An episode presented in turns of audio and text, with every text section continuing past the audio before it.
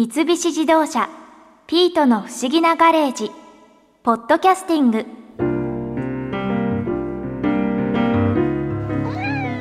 ほらこっちおいでピートちゃん。うんまだすねてるみたい。今日は犬の話ばっかりだったもんね。そうそう山崎学園大学動物看護学部講師の福山孝明さんに犬の種類についていろいろ教えていただいて面白かったな。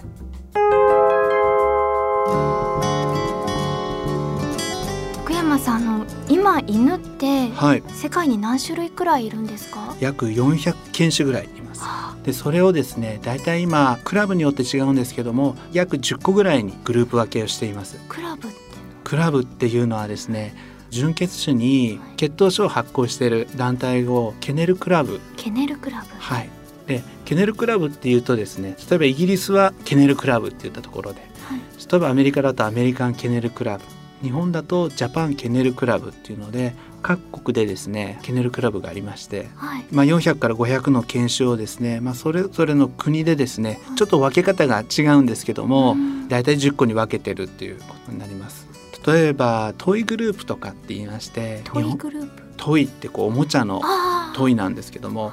トイグループっていうのは小さい犬たちが集まったグループなんですね。あもうトイプードルとか。ああそうですね。あなので大体体重8キロ以下の犬たちが多いんですけどもマルチーズですとかポメラニアンですとか。ー。ちなみに今日一緒にいるチワワはどんなグループなんですか、チワワはですねまさにそのトイグループっていう小さい犬の代表するような犬種なんですね。でこの犬たちはですね、えー、とテチチって言って、はい。まあ、メキシコ原産の犬なんですけども、まずはこの小ささから子供の遊び相手として、うん。あとはこの膝に乗ったりだとかいわゆるペットっていう感覚で重宝されてたんじゃないかっていうただあとはですね可愛さだけのために飼われているだけじゃなくてですね寒い夜には、まあ、その犬を抱いていわゆる湯たんぽ代わりにしたりですとかあとは昔なのでやはり飢餓の問題が食料がなくなっちゃう問題っていうのが出てきた時に貴重なタンパク源としてえ。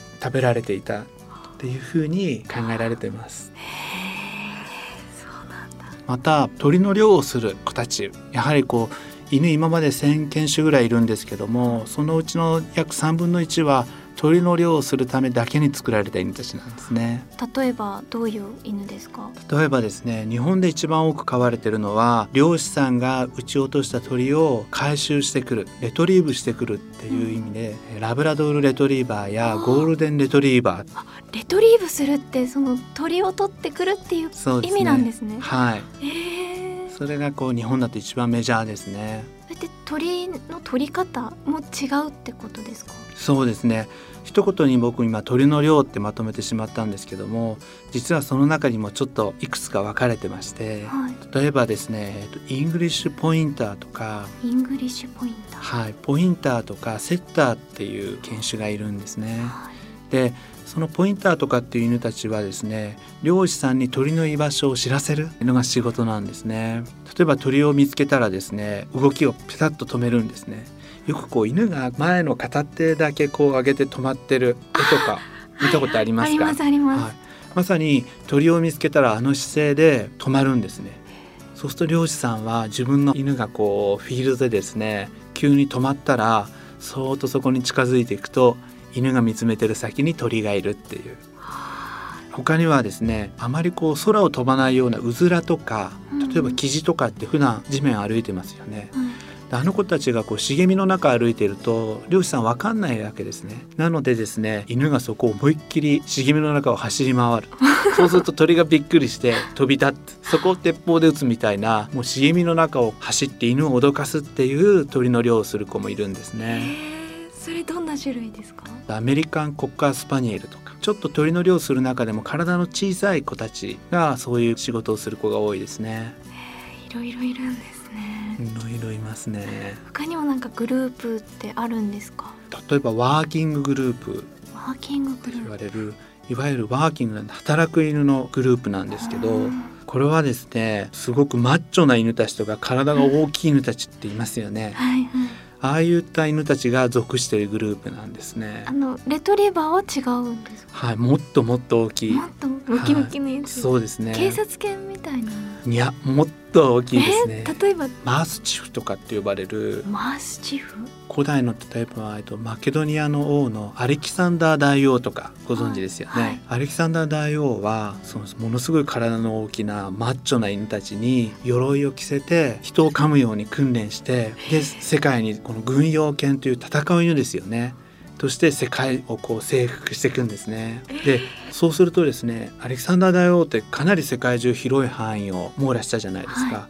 そうするとアレキサンダー大王が連れてった例えば大きな犬が征服した現地のやや大きめの犬たちと子供を作るわけですよね。はいそうやって世界中にどんどんどんどん超大型犬のマッチョな犬たちが増えたんじゃないかっていう説もあるんですね。もともとはアレキサンダー王のワンちゃんだったそうですね。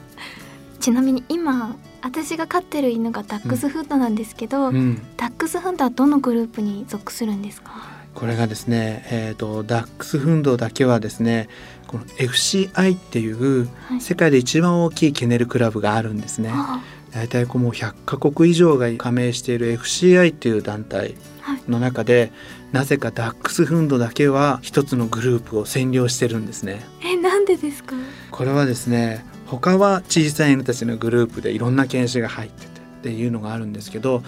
これはですねその FCI っていうクラブのですね会長さんが実はダックスフンドの大ファン者ではい。その権力ですかね、はい、意見が強かったので ダックスは他のとは混じらない独特な仕事とはい。形態形ですねうんをしているっていうことで一つのグループにカテゴライズしちゃったんです。すごいちなみに飼うのにうん。飼いやすい犬種と飼いにくい犬種っていうのもいるんですか、やはりですね元猟犬だった犬たちっていうのはそれだけこうエネルギーやスタミナがあるのでやはりそれをこう消化してあげないとエネルギーの消化不良で欲求不満を抱えたまんまうん人と一緒に日常生活を送ることになるのでやはり元猟犬の体力が有り余ってる犬たちっていうのはちょっと都内のマンションで飼うっていうのは飼いにくさを感じてしまうんじゃないのかなと思いますね。あすごい運動量が必要になるっていうことですか？そうですね。やはり1日100キロから400キロうん普通に運動できる身体機能を持って生まれてくるのでその子が1日10分のお散歩とっていう 酷ですね。とちょっとはい。なのですごくアウトドアが好きな方でしたり、アクティブな活動が好きな飼い主さんなんかは逆にいくらでも自分に付き合ってくれるので、うん。すごくこう犬との生活を楽しめると思いますね。例えばそのエネルギーの多いワンちゃんってどういう種類ですか？うん日本でよく見られるのはボーダーコリーですね。あー。はいはいもう本当に羊をこう一日走り回って終える体力を持った犬たちなので、あーそうなんですね。はい。まあ、あとはですねお散歩だけでもやはり体力は消費できないので頭を使わすようなゲームですね。ゲームを日常生活の中に入れてあげたりするとすごくこうエネルギーを使うので例えばですね犬って鼻を使いたがるんです。鼻を使うっていうのは匂いを嗅ぎたい動物なんですね。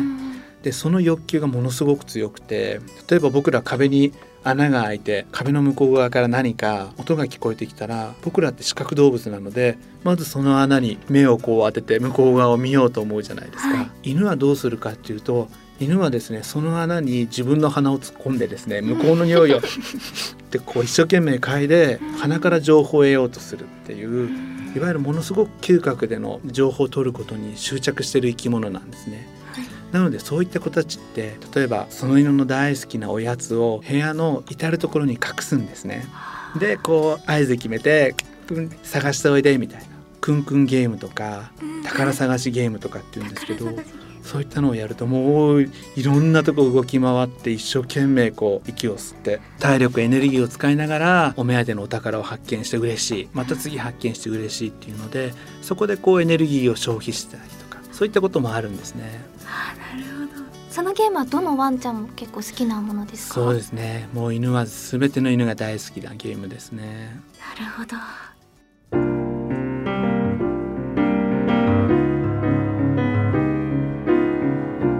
ーん。うちのシリウスはダックスフンドだから吠えると声が大きくてピートちゃんをびっくりさせちゃうかも。でもねピートちゃんうちのシリウスとってもいい子だからいつかきっと友達になってあげてね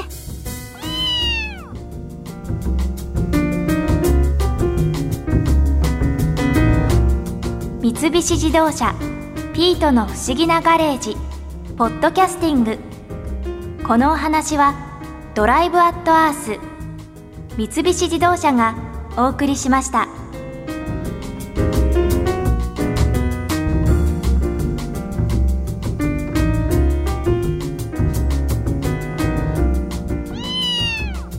こで耳寄りなお知らせです。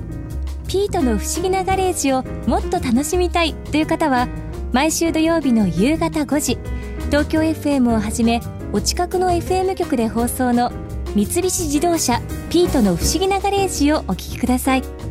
外に出かけたくなるとっておきのお話満載でお届けしています。